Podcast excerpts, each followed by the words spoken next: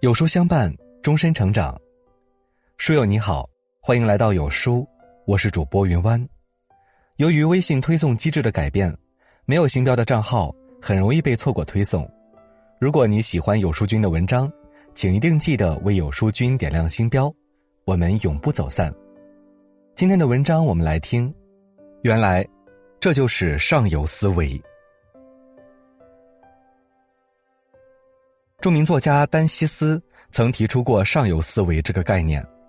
他原本的意思是，如果提前做好上游水土的保持工作，那么下游发生洪灾的概率就会大大降低。生活中也是如此，只有抓住问题的根源，才能彻底避免问题的产生。一个人对待问题的方式，决定了他人生的不同走向。那些把问题后置的人，常常只能被动接受，从而做事更加手忙脚乱。而真正有本事的人，都能借助上游思维向上攀登，掌握人生的主动权。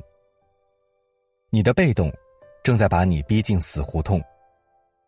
不少人都听过寒号鸟的故事，别的鸟类从春天便开始为过冬而储备粮食，寒号鸟却总是四处玩耍，毫无过冬的计划。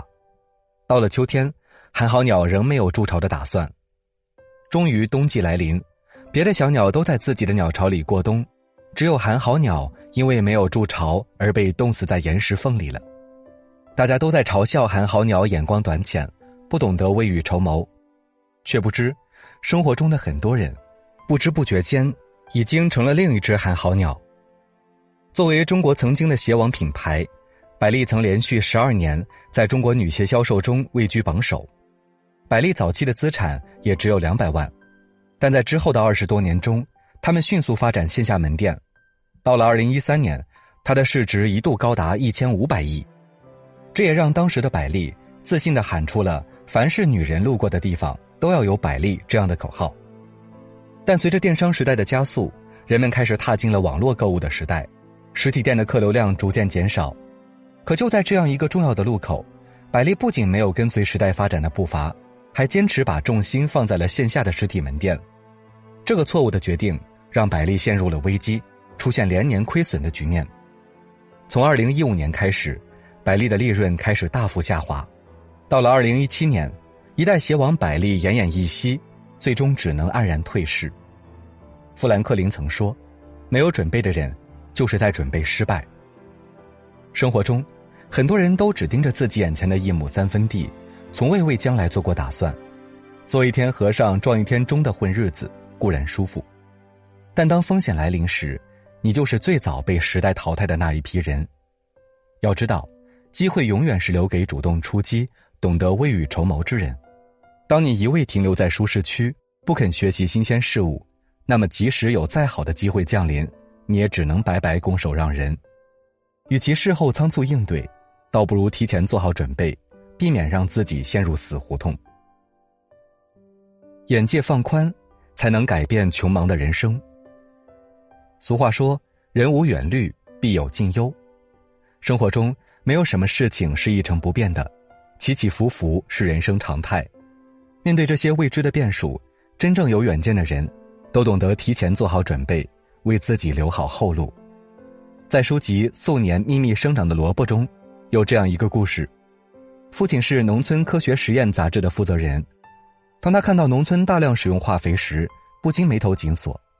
虽然粮食在短时间内能增产，但从长远来看，化肥会让土地的肥力不断下降。于是他大力呼吁大家使用农家肥，这样可以延长土地的使用率。但绝大多数的村民根本没把他的忠告放在心上，他们没有风险意识，也丝毫不考虑土地的未来。唯独五叔听了父亲的话，记在心里。之后的种植中，他都会用自家牛羊的粪便作为施肥的原材料，不再使用化肥。多年之后，有一家专门往大公司供应粮食的公司，来到他们的村里寻找绿色无污染的土地。毫无疑问，五叔家的土地成了这家公司的最佳选择。随后，公司承包了五叔家所有的土地，五叔只需要负责种植，无论种什么，这家公司都会收购。而且一亩地的钱远超别人家十亩地的钱，村里其他人都羡慕不已，因为他们自家的土地污染严重，粮食产量低，没有公司愿意来收购。作家冯良努说：“世界会向那些有目标和远见的人让路。我们很多人总是习惯着眼于当下的蝇头小利，锱铢必较，殊不知，一味关注眼前的利益得失，只是一种庸庸碌碌的穷忙。决定人生输赢的，从来都不是当下的财富，而是未雨绸缪的格局。用发展的眼光看问题，才是遇事最有水平的处理方式。余生。”多一份长期主义，少一些短视思维，人生方能峰回路转，越走越顺。拥有上游思维，可以解决百分之八十的难题。生活中，不少人都有过坐电梯被困的经历。大部分的电梯公司遇到这类情况，都是采取事后立即派师傅去救援的措施。但有一家电梯公司却专门为此进行了研究。经过一系列精密测算后，他们发现。几乎所有的电梯在发生故障前，关门的速度都会渐渐变慢。正常的电梯在按下按钮到彻底关上电梯门，只需要五秒钟，可即将发生故障的电梯，整个过程却需要六到八秒。为此，这家电梯公司专门设计了一个计时器，为的是准确记录电梯关闭的时间。一旦超过五点五秒的极限，公司就会派人来进行检修。这个方式。使得乘客被困的几率大大降低，安全性的提高也让他家的生意越来越好。这家电梯公司的高明之处就是懂得运用上游思维来提前解决问题，只有在亡羊之前先捕牢，才是真正的治本之策。史蒂芬·科维在《高效能人士的七个习惯》一书中提到过美国的一个小镇消防队，一般的消防队都以训练消防员的体能为主。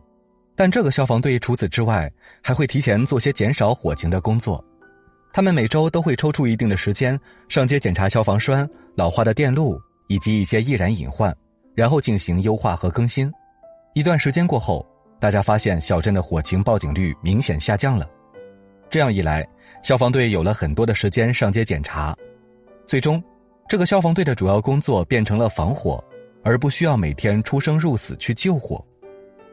金维纯曾说：“所有问题的答案都在更高的维度才能找到。”当代社会，一个人的认知优势决定了他的竞争优势。